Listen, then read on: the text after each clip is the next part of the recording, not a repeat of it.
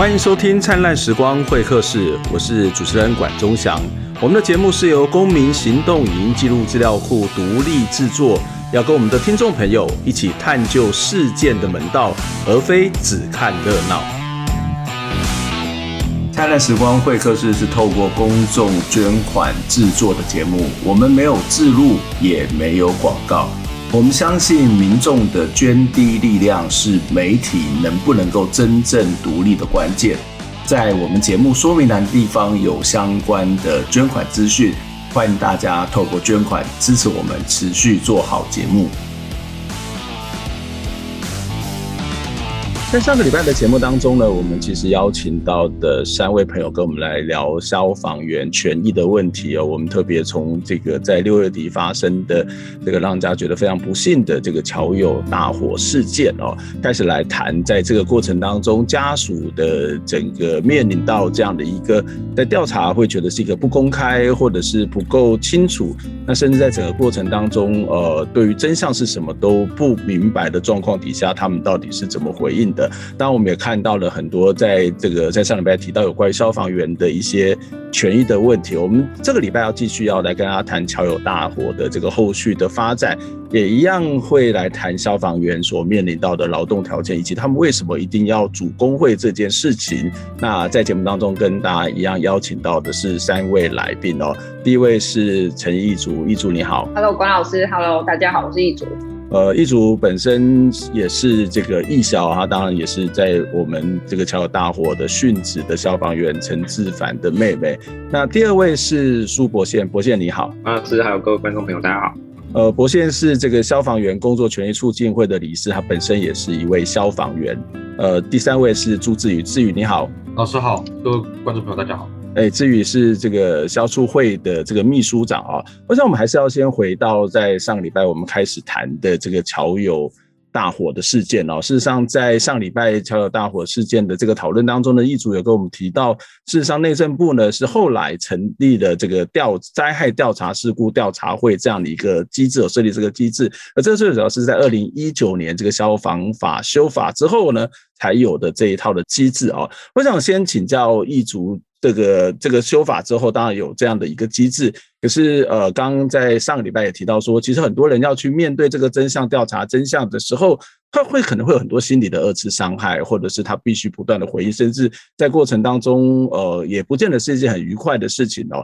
一组为什么一定要很坚持的决定，觉得应该要去参与这样一个调查会的这个讨论的过程？在这个过程当中，又面临到了什么样的一些问题呢？因为我们。以如果以消防员眷属的身份的话，我们最多能够直接接收到就是地方消防局给予的说明会，但它的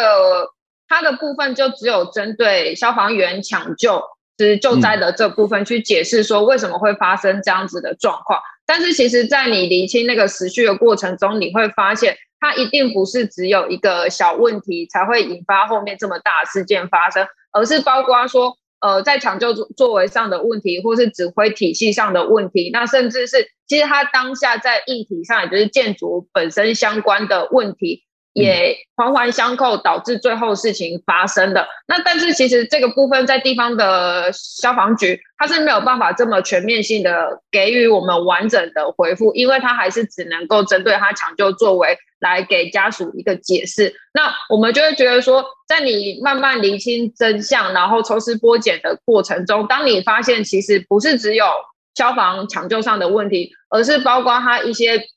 建管、使馆，甚至是呃跟卫生局相关配合，或是整个旅馆核发建造部分的问题，当它一个一个慢慢浮现的时候，你就会希望说，如果能够更完整的去理清它的话，那也可以加速。家属在这个过程那个心结的打开，那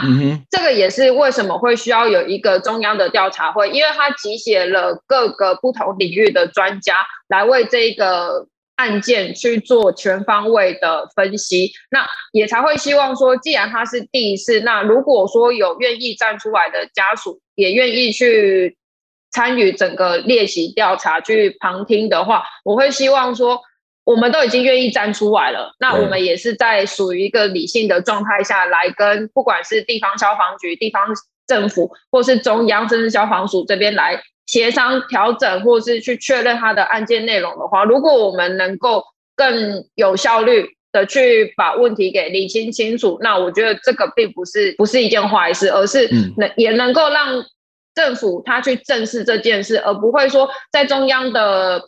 时间流程上，他们就是一拖再拖，一拖再拖，就会又又又跟以前的状况一样。那我们成立这个中央调查会，它就没有它太大的意义了。嗯，不过呃，你想要去参加，好像也进去了，但是没有多久就被请出来了。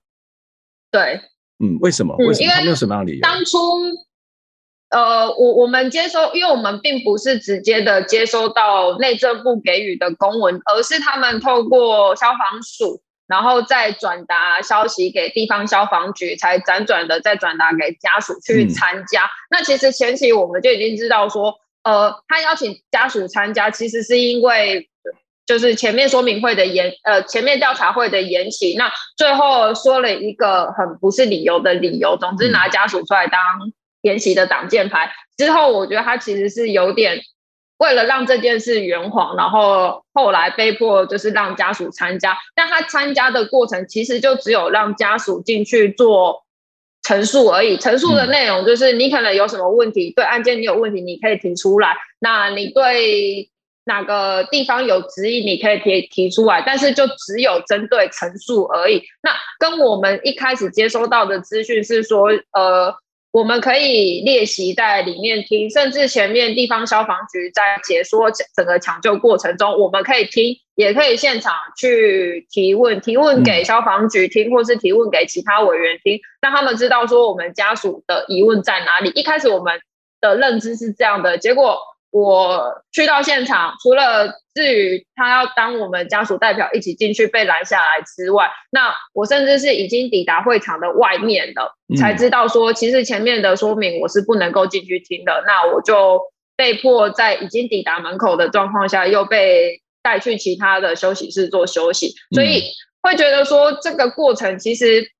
嗯，并不是非常友善的。对，因为你如果说。你你有想要就是展现你的诚意的话，其实你不应该是这样子的转达资讯，甚至是我们去到现场了，一再受到阻挠，那甚至我又到门口要进去了，你又跟我说哦，我们不能进去，所以就等于我只是进去告诉里面的委员们，甚至是市长说，哎，我前面其实已经透过陈情书的方式已经提出我们的问题或需求了，但是我就被迫。嗯又特地北上一次，然后在你指定的时间我才能进去，甚至是我又必须再重申一次，我前面已经重复，不管在说明会或是记者会，甚至是我陈情书已经讲过内容，嗯、我只是再去现场再附送一次而已。嗯嗯嗯，我想呃，这其实对家属来家属来讲是一个，我觉得是很伤哦。这个这个包括应该是非常的生气，然后非常的失望，因为好不容易有这个机会，我们可以去了解，甚至可以有一些对话。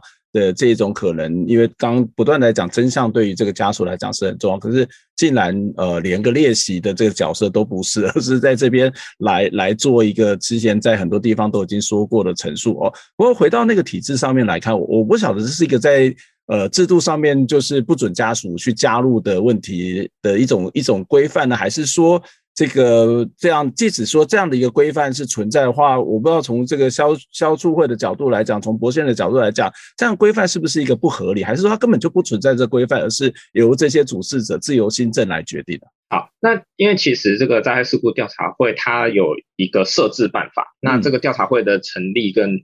呃到底要怎么样开会，都是依照这个设置办法来来决定的。对，那其实不管是家属的列席还是呃，消促会秘书处的列席，其实在这个设置办法里面，它并没有规定，嗯，也就是说，它没有可以，也没有不行，嗯，所以完全就是看主事者他的呃自由行政，对。那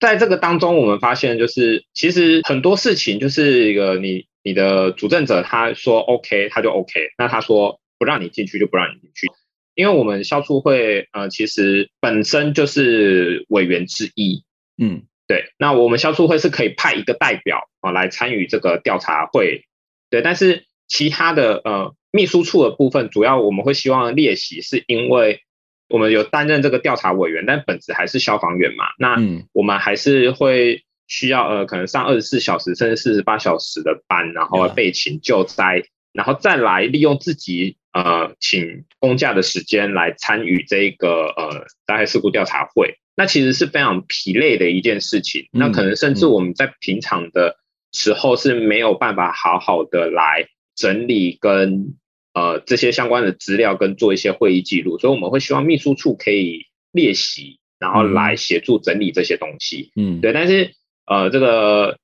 当时候就是次长，那因为他是法定的这个主席，主席，OK，对。那那内政部次长就是法定的主席，他就是直接说，哎，你们不是委员，嗯，秘书处跟家属不是委员，所以你们不可以列席。嗯，对。但是在这个设置办法里面，其实他压根就没有提到说。就是非委员的人不得列席旁听这件事情。嗯哼，嗯哼，对。那所以，我我会认为是说，今天这件事情，像我我举个例子好了，就是呃，前阵子奥运刚结束嘛，那奥运选手其实有很多为国争光，他们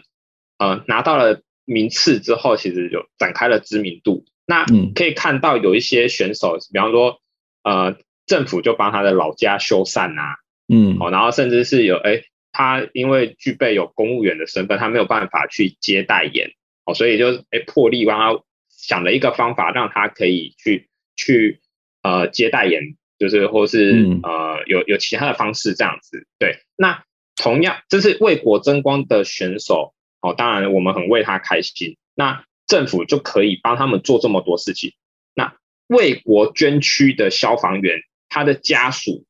却没有办法得到。列席的机会，嗯哼，对对，所以我会觉得这件事情是对我们消防员来说非常不公平的，对家属来说是一个非常伤害的一件事情。对，那这完全就是一个主任人他呃如何表现他对这件事情的重视，还有他想展现他的诚意，所以我们从这件事情上就可以看得出来。嗯，我他的态度如何？嗯哼，嗯，我们姑且就认定这个次长可能不是很了解，或者是他可能是也第一次接到这样的一个案子，他不知道怎么去做。可是其实，在你们在一些记者会上面，或者在我们节目上面，已经提出从消防员这个角度，或者从家属的角度，觉得这个练习或全程的列席，或者是做某种参与是很重要。我想这一个制度刚刚开始。呃，还有很多很多必须要去调整的地方哦，这个都是应该要再去把这些意见纳入到在呃这些相关的委员会里面要去做思考的部分哦。那当然，这个在这个过程当中，我们也曾经提到过，在消防员的权益一直是公库所关心的非常重要的议题，我们也曾经做过。这个报道提出了这个消防员所面临到二零一六年面临到几个问题哦，包括人力不足、杂物太多、设备老旧、工时过长哦。我不晓得已经二零一六年到现在已经二零二一年了，其实我们的政府似乎也有做了一些这些在法规上面的修订，或者在人员上面的补充哦。那光是就这四点来看哦，我我不晓得从这个呃消促会的角度来看来讲，他们真的已经达到。解决了这些问题吗？就是例如说，人力都补足了吗？设备都更新了吗？这些杂物捕风捉蛇，诶，好像有些地方做到了，就是不做了，但是有些地方还是在做，这到底是怎么回事？那我就分这四个部分来谈嘛。那第一个是人力不足的部分。那其实我们到现在，因为呃，其实我们有算过，我们的消防人力，它依照法定，也就是有一个呃。消防人员及车辆设置办法，它有规范，我们应该法定的员额哦，算过大概全国应该要有将近三万名消防员才是真正法定员额满。嗯，对。但是我们的呃各县市政府还有中央消防署，他们都一直在讲一个叫做所谓编制员额。嗯。对，编制员额跟法定员额是有一个非常大的落差，然后还有所谓的预算员额，也就是我的经费只请得起这么多人，嗯，然后最后才是实际的员额，就是现有的消防人力的人数，嗯，对，那现有的消防人力其实大概在一万六千名左右，距离法定员额的三万名，其实还是有将近一万点，对，其实是只有。一半多一点点，还有大概一万多、一万四千名左右的这个人数的落差。嗯，对。那针对人力不足的话，呃，消防署一直以来给予的回应就是，我们提出了一个五年三千人的计划。嗯，对，他就是说，哎，从一百零八年开始，五年三千人，每一年至少要补六百人，才有办法满足这个需求。嗯、对，但是可以从这一两年的这个呃，不管是特考班的这个考试录取人数，哦，或者是这个警专的这个人数。可以看到，其实它是离六百每每年六百人这个数字是远远不足的。嗯哼，哦，是是有一个非常大的落差。那我们也很怀疑，这五年三千人是真的在呃一零八年开始嘛，到一百一十三年的时候是真的能够被实现的嘛？因为你现在提不到每年六百人，那你未来可能是好，明年要八百人，后年也要八百人才有办法达到这个数字。嗯，对。那所以这个部分当然就是没有得到改善。嗯好，那下一个部分是杂物太多嘛？那其实刚刚有提到捕风抓蛇，那我们目前全国的公蛇业务回归的这个情形，哦，我可以看到有一些的县市它是已经有委外了，嗯哼，哦，请请外面的厂商来包，就是来来协助处理捕风捉蛇这个业务，对，那但是还是有部分的县市它是。完全的由消防人员来执行啊，来执行这个捕风抓蛇的勤务。嗯哼，对，那也有一些是，呃，它虽然有委外，可是它是有一个时段的限制的。比方说，这个呃外包的厂商，他只负责处理早上八点到晚上十点这个时段的，呃，如果有民众需要捕风抓蛇，会由这些外包的厂商来处理。但是在深夜的时段呢，就还是一样回到消防人员身上。嗯，对，那有一些，呃，它是捕风这个部分，它是由委外来处理，然后抓蛇还是由消防人员来处理，嗯、所以所以可以一一国多制的情况，对，一国至少有四种制度，哇，对，那这个这个这个资料在消防署的网站上其实都可以查得到，对，它它非常的混乱，那这因为这个问题是来自于就是地方自治，消防是属于地方自治的事项，嗯、所以有一些地方它的经费比较多，它就可以完全的委外，嗯。嗯，好，那有一些地方经费比较少，它就是只能诶、欸、部分委外，或者是完全还是由消防人员来执行。对，嗯、那除了捕风抓蛇之外，其实我们目前还有一些杂物，像是呃最容易拿出来讲的就是所谓助警器的安装。嗯，对，然后还有其他的像呃就是有一些 CO 的访视啊，冬天的时候我们要去看人家的热水器是不是合格的，嗯、然后请他们诶、欸、来消防队来提。这个补助申请啊，换掉你们家的热水器，嗯，对，等等等等，都是非常多。其实本来不应该属于我们消防员的业务，那还是由我们来执行。其实我们我们从这个刚谈到两点，就是觉得大家觉得很不可思议哦，就是呃，第一个我们就看到这个国家在于所谓的公共。建设或是公共的安全的支出上面是非常非常不认真的哦。就是你刚刚谈到应该要补三万人，但是其实才现在才一万六千多嘛，对不对？那其实还有很多。然后虽然有这个计划，可是呃，这个五年的这个计划，可是你会发现它人数上面还是有很大的落差。这第二个其实第二个我觉得比较更也是一个，我们是整个国家的行政体系上面，它不是一套系统啊，而是非常非常纷杂的哦。而这个纷杂其实也让这些所谓公共服务业者、这些公务体系的人，他其实没有办法好好的发挥他的专业，好好的在这个救灾上面，以至于有很多的业务是被分散的，他的劳动时间是被破碎化的，甚至他得要再去学习其学习其他的技能，或者做很多不是他本分的事情。我我真的不知道这种国家在这个所谓的公共支出这么少，然后让这些公务体系的人去做这么多的杂事，真的能够让这个社会更安全、更平安吗？我想先休息一下，我们待会再来谈刚刚谈到的四个问题，包括人力不足，包括这个设备老旧，包括这个杂物太多，包括工时过长等等的问题。刚刚谈到两项，其他两项在有达成吗？或者它还是存在什么样问题？我们先休息一下。消防主工会，总统请表态，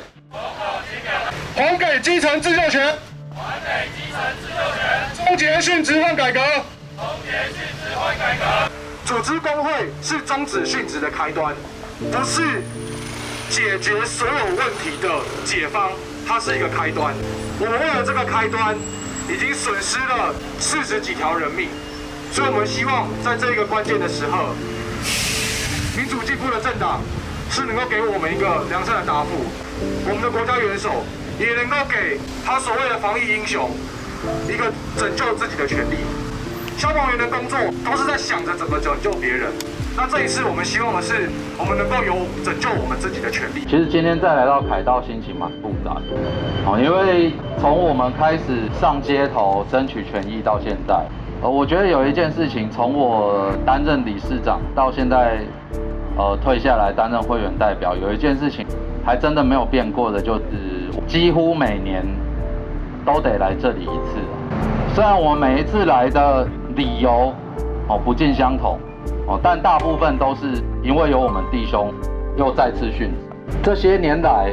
这些消防员的殉职，告诉我们一件事情，也让我看到一件事情，就是我们的国家非得要等到一定要有人死掉，他才愿意像一条被拿着鞭子抽的驴子一样，缓步的往前走。我们可以看到，国家每在一个重大的殉职案件之后，就会推出一个政策，好，我死一个人，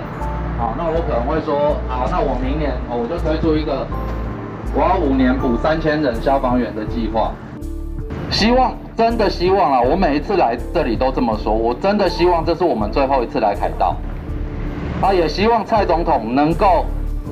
真的听进去，我们今天来这边的呼吁跟沉痛的诉求。欢迎再次回到灿烂时光会客室，我是节目主持人管中祥。灿烂时光会客室的经费是由公众集资支持哦，欢迎大家捐款挺公库，捐款支持灿烂时光会客室，让我们能够做更多。更好的节目，今天在节目当中跟大家从桥友大火事件延续上个礼拜跟大家谈这个事件的本身，也慢慢来跟大家谈到消防员所面临到的各项的问题哦。那我们接下来一样请博宪来跟我们做分析跟讨论。刚刚谈到的。这个有关人力不足的部分，消防人力不足的部分，杂物非常的庞杂。那其实也不止这两项的问题哦，包括我们刚刚看到的工时过长，呃，这个设备老旧等等的这个问题，一样这些问题一样都没有解决吗？还是它其实是有稍微变好了一点？接下来谈一下我们设备的部分。其实呃，我们的装备哦，其实这个地方真的是呃要称赞一下，因为。在这么多的事故发生过后，其实设备这一项是真的有改善的部分。嗯、那像呃，从新屋大火过后，其实很快的各个消防队都至少都有一支这个所谓热显像仪，嗯，对。然后近年来也开始有一些县市有呃第二套消防衣，嗯，然后然后甚至是其他装备的改善，哦，这个这个部分其实是有被看见，是真的有有进步的地方。对，那其实。呃，进步了之后，装备补充到位了，或者是呃改善了之后，呃，我们其实有发现另外一个问题，叫做是装备的维护保养。嗯，也就是说，这个东西其实呃，我们进到下一个阶段，就是当你东西拿到了之后，我们总不能够就是哎，这个东西用用用用，然后到坏了就哎再买一个新的。对，所以我们会希望是说，将来哦，应该是说从现在就可以开始。要教消防员怎么样去维护跟保养你的装备，好比说消防衣，哎，你每进一次火场，它其实都会沾染一些呃有害物质，对，来，对，那要怎么样来做清洗？然后清洗的时候又不至于把它洗坏，嗯，哦，然后又可以保有它的这个呃防火防热的性能，那这些东西是非常重要的，对，所以这个设备的部分有改善了，那我们就要进入到下一个。保维护保养的阶段，嗯，OK。不过不过这个其实在很多地方会发现，它有设备费，但是没有别人维护费啊。你们你们也会遇到这种情形吗？对，其实也是有，嗯，对。所以这是下一个阶段，我们觉得应该要持续来进步的。嗯嗯嗯嗯，是。那最后的第四点的话，就是工时太长过劳的部分。其实呃，四至七八五已经通过了嘛？那我们目前消防员的工时已经是被国家的大法官认定是违反了健康权的一种勤务运作模式，嗯，也给了就是必须要在三年之内定出一个框架性的规范，嗯，对，来保障我们消防人员的健康权哦，有一个合理的工时上限，对，但是目前为止，呃，消防署跟各县市消防局他们都还停留在一个。调查的阶段，对，他们有试着拟了一些草案出来，嗯、看有没有办法解决这个所谓框架性规范的工时。对，但目前就是还没有一个很完整的一个论述或是一个版本。对，嗯、那就是还在一个草拟的阶段。对，那我们是期待是说，就是消防人员的工时是真正可以被保障的，嗯，然后不会导致过劳的问题。那这个。因为其实消防署或者是各县市的消防局，他们还没有仔细的去精算过，要怎么样才可以让这个消防员的工时可以下降。那其实工时改革是一个非常庞大的议题，并不是说工时下降了，它就是一个成功的工时改革。那其实除了工时调整之外，我们还有一些所谓的呃配套措施，像是你的哦，有些人会担心你的假要怎么填。然后有些人会担心领不到加班费，嗯、所以你的配套哦，还有你的这个补偿机制都要完整，才是一个合理的公司改革。嗯，整整体其实也包括这个人力补充的问题啦。就是这个人力补充，他才有可能在做这个工时上面的调整啊。那我想要请教一下易主，我刚刚这个呃，我们的这个博宪提到的这些各式各样的问题，我不晓得之前有没有听你哥哥曾经谈过这样的一种一种这个劳动处境的状况，或是安全的状况。呃，而在你自己本身也是易销，易销的这些所谓的虽然是一个义务哦，可是基本的设备、基本的这种所谓的安全的保护也应该要有。我不晓得在易销会不会面临。到可能类似的问题呢，一样会有啊，对，因为那像我们自己义消，其实跟警消他们的互动也是非常频繁的。那呃，一般的民众可能不了解，因为义消我们主要的任务就是辅警的工作。那反正只要有警消，就会有义消。那但其实义消我们也算是经过消防单位正式有系统去完整训练出来的。那只是说训练的部分，就会像前面提到的，我们可能会。呃，针对个人的强项去做，比如说水域训练，嗯、那像我是搜救犬训练，那甚至是有山域山训教官的训练，大家的分工是会比较细的。基本上对义消来说或警消来说，其实我们做的都是差不多的。嗯、那一样，我们呃有救护就要去跑，那一样也都是要有证照的情况下，那一样有一些什么宣导类的，我们要跟着警消一起去做校园宣导，或是去机关宣导。我们要继续打火，一样要进去上火场班，拿到证照，嗯、才可以去做拉水线进去火场的动作。所以警消做的是基本上义消都会做到。那差异就差在，呃，我们知道说警消他们的经费来源是靠地方政府或县政府，本来他们的经费就比较低了，那就更不用讲义消，因为义消的经费来源都是靠顾问赞助。嗯、那甚至是你说我们要拉到够多的顾问，才有够多的经费，但是。义消就这样再怎么多钱，再怎么多人，我们都是没有办法真正的去取代警消的实际能力不足的部分。嗯、那以装备上来说，当然警消因为他们的主要工作就是在这一块上面。那以义消来说，其实我们有时候我们的装备也都是去接收前面警消学长检退下来的装备，像消防衣、帽子、鞋子，甚至气瓶、救生衣这些，其实我们也是会有。接收的问题，这样，所以、嗯、这个我觉得他就没有办法这么全面性讨论，因为你说，呃，光是警消部分，他们经费不足、设备不足，更不用讲人力的部分。那义消的话，就是它其实也是非落差非常大的这样。嗯、但但是整个国家整个整个救灾体系还要靠义消，那其实某种程度是一个补充性的角色，但是这个补充性的角色。呃，说实在，在前面那个所谓的正规军，这个这个各式各样的条件都不足，那对你们来讲，这个条件恐怕是是更更糟的，那其实也是一种更危险的状态。我不知道智宇是不是有这样类似的观察，在这个不管是在这个警消，或者是在一般的消防员，或者在义消上面，在这些劳动条件，呃，对，有一些有一些改善，或者是。呃，这些问题到底又是什么？最原本就是义消它的志愿性服务的这个任务出现，它其实是要来协助消防员来进行火场的任务，嗯、然后或者是一些救援任务。那我想国家在这几年来对于义消的装备啊等等之类，都有从中央看得出来，他们有在进行协助。反而这个部分是消防员没有的。嗯、但是实际上，呃，在真正关键的时刻，反而国家会忘掉这些呃辛苦付出的义消。这些人，那最明显的其实就是在疫苗的分配上面。OK，对，最最具体的其实疫苗分配上，像呃，我们当时有在协助义消，要试图去争取他们的疫那个疫苗施打，因为消防人力不够，所以其实在特别是中南部的县市，会非常需要义消来协勤去出救灾的这个任务。嗯、但是发现的一个状况是说，哎，消防员因为他在政府的眼中是一个呃，主要是来进行救灾任务的公务员，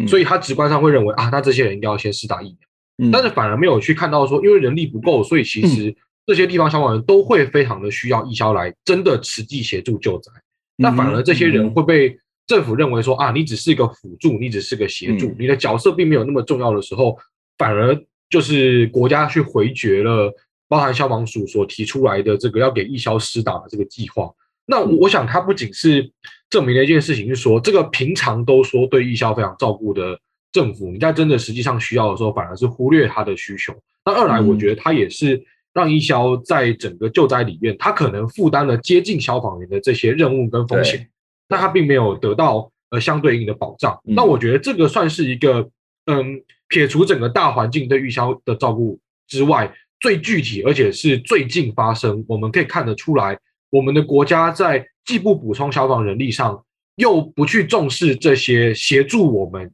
义务协助我们的这群人，哇，这这其实是我们刚刚谈到，就是你要大家那么努力的来维护我们的公共安全，但是国家在相对应的资源，不管是这个警消或是义消上面，看起来都有非常非常严重的不足。我想这也是为什么会有这个消防员权益促进会等等团体会出现的原因哦。我想请教伯宪，就是为什么当时会出现这样一个呃消防员权益促进会的这样的一个组织，主要的诉求是什么？在这个过程当中。中呃，这些消防员的参与的状况又是什么呢？那其实消促会的成立最主要就是，嗯、呃，当年消防员有办了两场游行啊，分别是八三一大游行以及这个、嗯、呃四二六大游行。对，那这些消防员他们会在之所以会站出来的游行，是因为他们认为他们的第一个可能工时太长不合理，嗯、然后第二个人力不足，对对，然后还有第三个就是呃业务太杂。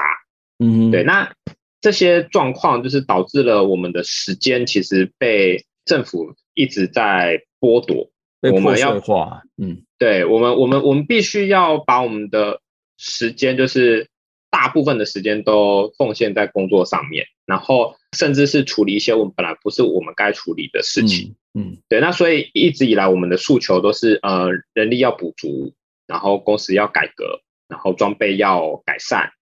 然后业务要回归，嗯嗯，等等的这些诉求，就是我们销售会成立以来一直一直都不断的每一年每一年都在强调的事情。对，那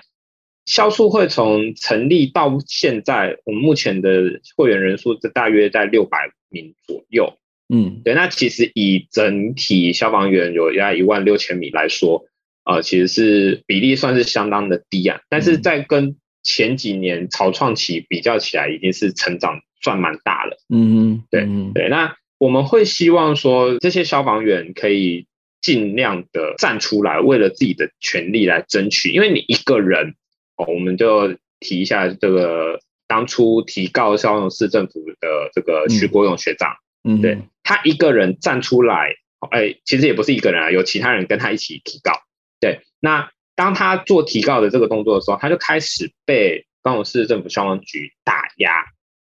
在短短的时间之内，就是一一口气被连记了四十二支申诫，然后遭受到免职的处分。嗯，对。那如果你一个人哦去争取你的权益，你很有可能就会被边缘化，就是会认为这都是你自己的问题，别人都没声音，为什么只有你有声音？然后他就开始去打压你，去恶搞你。对。可是当一群人都站出来的时候，这个政府想要去打压这些争取权益的人，他就不是这么好打压。因为声音团结起来，就力量又比较大。对对，那我们来提一下，就是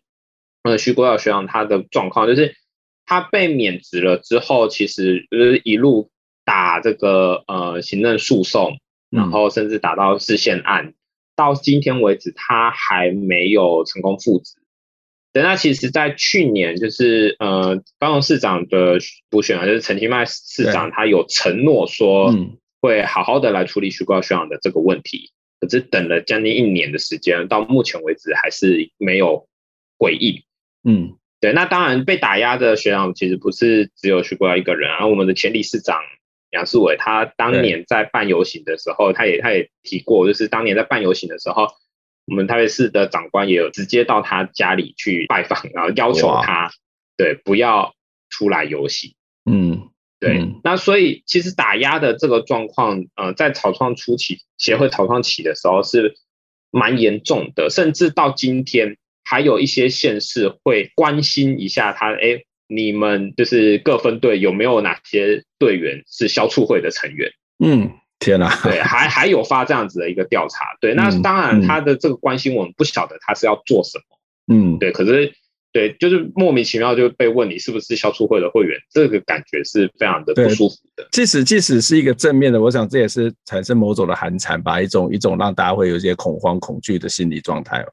嗯，是。那我们会觉得说，如果大家都愿意站出来，比方说你这一整个县市都是消促会的成员，那他总不可能每一个人都打压吧？嗯嗯，嗯，对。所以，所以我们会希望说，大家能够将声音团结起来，然后我们才有办法去争取，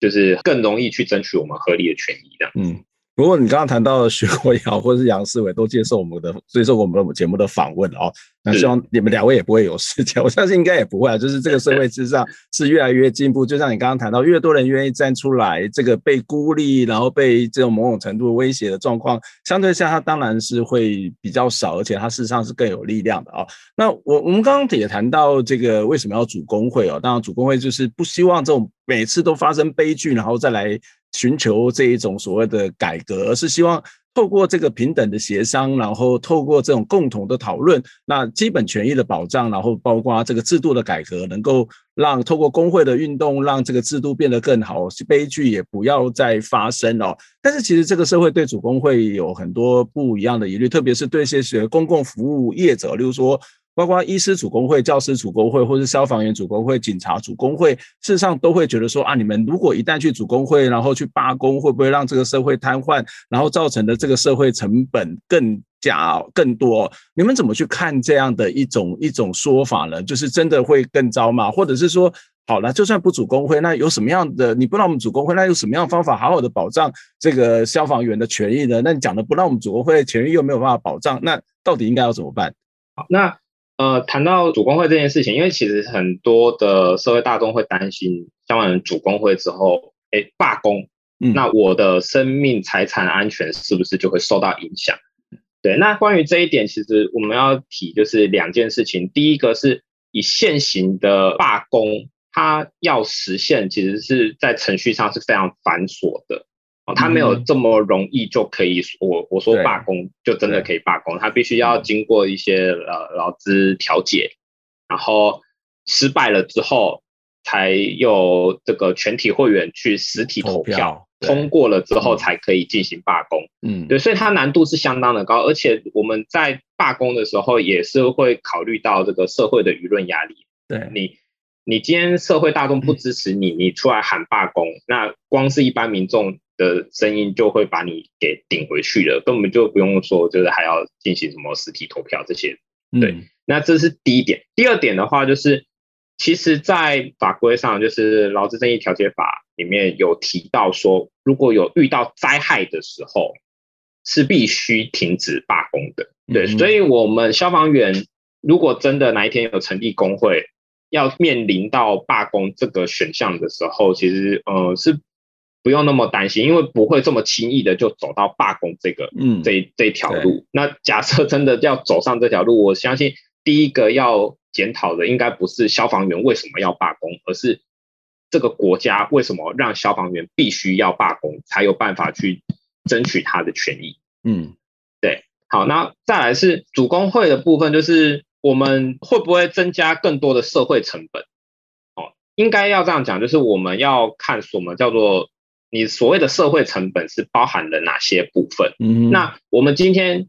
提出来，消防员要组工会，因为消防员是属于公务员，那他势必在呃修法上会牵一法动全身，他一定会包括劳工的法律，然后公务员的法律，好，要怎么样互去互相适用这个问题，它一定一定是一个非常庞大的一个议题。嗯，对，然后呃，在争取权益的过程当中，哦。势必也会透过争议权去达成我们想要的诉求的一种手段。对，那只是说一般劳工他们在行使争议权的时候，增加的成本是反映在可能就是雇主的身上。对，哦，可能某一间公司它的员工罢工了，就是这间公司的成本会增加而已，然后并不太会影响到其他的人。但是消防员在争取权益的这行使争议权的时候，影响到的就一定是社会大众。嗯，对。所以如果问说会不会增加更多的社会成本，这个问题的答案是肯定会的。嗯嗯，对。但是我们也不希望说，因为我们自己会来做消防员，就是大部分都还是会有一颗想要帮助别人的心。对，所以我们也不会这么轻易的就让。呃，在争取权益的这条路上，就是行使到争议权。我们没有人会是为了罢工而成立工会的。嗯嗯，对，所以，我我们会，如果政府愿意好好的坐下来跟我们谈，那我相信没有人会随随便便的就走上街头。嗯，我我想，其其实就是呃，艺术提到，其实没有人愿意看到这种悲剧的发生，没有愿愿意让自己活在一个。危险、辛苦的这样的一个状况，更何况我们是在做公共服务的人。这个做公共服务的人，国家社会本来就应该要给予保障，而主工会，我想是一个非常非常基本的一个一个要求，而且也不觉得，我觉得甚至不是要求，是一个基本的权利，都应该是。是存在的哦。那其实我不晓得，呃，这至于参与了这么长期的这个时间，也做这么多的观察，你对于主工会的看法是什么呢？真的透过主工会怎么样？怎么样透过主工会或主工会如何让这个消防员的权益是更好呢？呃，我我觉得主工会他在谈的其实是一个我们从嗯戒严时期一直到现在，其实整个国家它的发展都还是在一个威权体制的运作底下。包含我们的警察要来做口罩的稽查，或者是我们的消防员，他被要求做非常非常多的行政的杂七杂八的行政协助。我觉得他都一再强调的是说，这些警消非常接近国家核心的这些人，他们在过去其实被国家要求要执行非常多的任务，那一到现在同样也是。可是当我们逐步进入民主社会之后，我们发现说，这些每个社会的阶层，包含一般的民众，啊，包含说。呃，不同的政策执行者，他都有他自己的想法。那我觉得组织工会，他不只是在去争取，嗯，这个族群他自己的权益而已，而是在民主社会里面，我们在工工会里面谈的这个产业民主，或者是共同的决定这件事，能不能也进到我们的这个公务体系里面来？那我觉得这才是台湾的民主能不能够继续深化的一个非常非常关键的一个部分。以上。刚刚有提到，就是呃，消防员主工会这件事情可能会增加社会成本，但是如果让消防员没有办法争取自己的权益，其实反过来造成的社会成本可能会更大。那我举一个台铁的例子，嗯、就是像台铁之前不是有依法休假的这个行动嘛？那它其实就是他们的诉求，就主要是要再增加一些安全啊，然后像能够避免像普悠玛号或是泰鲁格号这样子事件的发生。那你想一下，就是像这样子这么重大的公安事件，哦，造成的社会成本，跟让这些人哦来组成工会，哦，到底哪一个社会成本是比较巨大的？其实各位观众可以去想想看。嗯嗯。哦，那那以新屋来讲，一次死了六个消防员，那每一个消防员的起来抚恤金，如果我们算两千万，就是一亿两千万。那一亿两千万，我们可以拿去做什么样子的运用？哦，来改善这个体制，改善这个环境。哦，其实你就可以去想一下这样子的比较。对，嗯、那呃，短期之内没有办法组工会，其实我觉得有一个很好的方式是，我们希望可以让基层参与政策的决策，对，可以参与讨论啊。因为一个国家它的决策者，他一定是上面的长官来制定的。那但是实际执行的人是谁？是基层消防员，对，所以这个决策、这个政策，呃，决定了之后，执行的结果到底如何，还是第一线的基层最清楚。那如果今天不让这些基层人员来参与这个决策的讨论的过程，决策者他会不知道这个状况到底是好或不好，他没有办法得到一个及时的回馈，必须要等到事情出包了，或者是诶民怨沸腾了之后，他才有办法。来做改善，而不是及时的做修正。所以说，我们希望可以争取让基层参与一些重要决策的讨论。嗯，我我想很多时候我们好像都把工会或是罢工当做是好像这一群劳动者或是工人要去争取他的权益，然后行使的某种的手段。我觉得这这的确是也也是其中的一部分，但是不要忘记一件事情，就是工会的成立是要去促成某种很好的这种所谓的。彼此之间的沟通，所谓的制度的成立，因为就像刚刚提到的，很多事情平常都可以谈，但是如果你用个别去谈，你可能就会被忽略，会被打。但是如果是集体去谈，这个声音它比较能够去把基层的声音回到那个现实的决策的上头哦。这是我，例如说，很多时候我在谈说工会的时候，其实很重要，不是在罢工而已，而是劳工董事。怎么样让这个所谓劳工的权益是在这个系统里面，它是有一定的分量跟角色，而且要去思考一件事情，就是这个组织是整体的，而不是由上来决定下面要做什么。上面要做什么，其实也应该由下面的人，由跟下面的人去共同决定了。更何况一个一个机构，它也不应该存在的这样的一种阶层的上下关系。另外一个，我觉得我我想要再补充，就是在有些国家，对于这所谓的公共服务业者啊，就是说包括消防员、医护、主工会，他们还是有一些限制，例如说。呃，有些地方是急诊室是不可以罢工的，因为它是必须要急诊嘛，哈，所以你也不用这么的担心。事实上，这也有很多的一些不同的这种做法。刚刚才谈到说一个社会紧急危难的时候，当然它它这个就会受到某种的限制哦。好，最后一个问题，我想要请教易主。其实我不知道从家属的角度，从这个义消的角度，怎么去看待这个消防员主罢呃主工会的这样的一件事情啊？另外，我想这一个多月以来，其实你也跟这个呃消促会的朋友这个一起的这个抗战并肩作战哦。不晓得你这一阵子的这样子一个心情感受是什么？我觉得他们是非常应该主工会的，因为在我们自己跟呃基层消防员，甚至是他们的主管长官在互动的过程中，其实我们都知道，呃，很多根本上的问题并不是他们能够解决，甚至能够提出的，那就更不用说整个体制上是能够有有所改革或策进的这样。所以我觉得，如果有一个正式的管道，而且是合法的状况，大家有办法坐下来协商。那将这些问题有有条列的方式提出，甚至去去解决它的话，我觉得主工会并不是一件坏事。嗯、那呃，如果想到主工会就只能够想到罢工，那我觉得这些人其实对于主工会的定义，甚至是这些人的基本需求，他们其实是完全不了解的。嗯、所以呃，不管怎么样。就算大家只是一个普通的劳工者，都还是需要有一个管道去协助自己在工作上遇到的种种问题。那就更不用讲这些，呃，虽然他们是公务员，但是他们却是，呃，必须是。哦，用命去抢救其他人性命的状况下，那就更应该要有更完整的制度来保障这些人。所以我觉得主工会其实，在我们自己侧边观察上来说，其实是非常需要的。嗯，对。那这一个月以来，虽然我们只是殉职，就是只是家属，那我我们自己也可以感受得到说，其实，嗯，包括在殉职这一块的，呃。调节上或是说明上，我们其实也没有一个很完整的管道能够去，嗯，去寻求帮助，所以我们就必须呃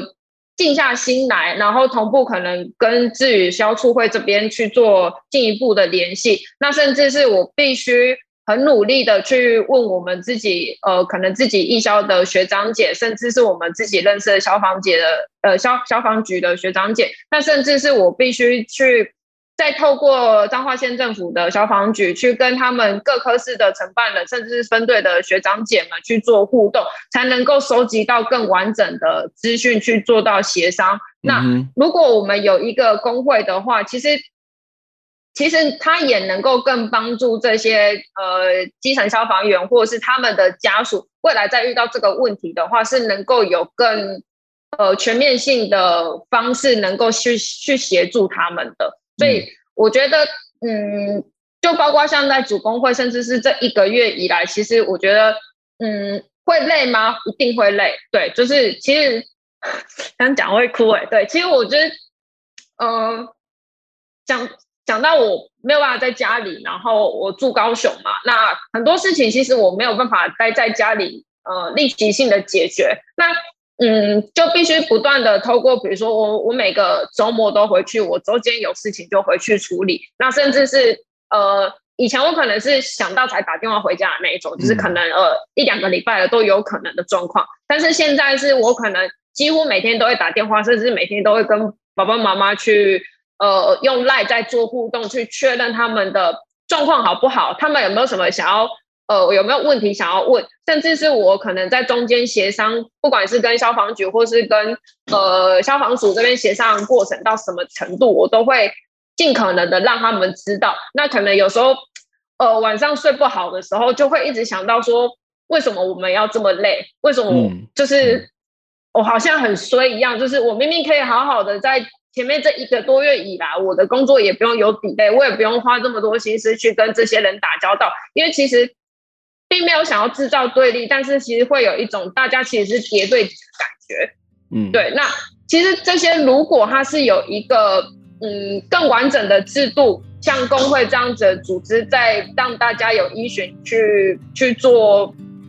去去去跟进的话，其实我觉得。它是一个，它是一个很好的方式。嗯。我想主工会的一个很大的意义不在于，不单只是在于所谓的权益的争取，它事实上是一个民主社会的基本，真的是一个非常非常的基本。台湾好不容易走过了戒严，慢慢走向民主化的过程哦。可是台湾要走到一个成熟的民主国家，它必须要去让大家都有参与民主的权利，而不是只是一个纯粹的投票。怎么样参与民主？就是在他的场域，在他的工作环境当中，透过工会的方式，透过内部产业民主的方式，它就是一个最基。本本的民主的实践啊，今天非常谢谢三位来宾来接受我们访问，从你们个人的经验，从自己的呃这个生活工作上面来跟我们分享主工会这件事情是多么的重要，也告诉我们消防员的问题非常非常的多，我们要花更多的时间去关注消防员议题，不是只有看了一部戏觉得感动，而是要采取具体的行动。非常谢谢三位接受我们访问，希望下次再跟你讨论相关的话题，谢谢，我们下次再会，拜拜。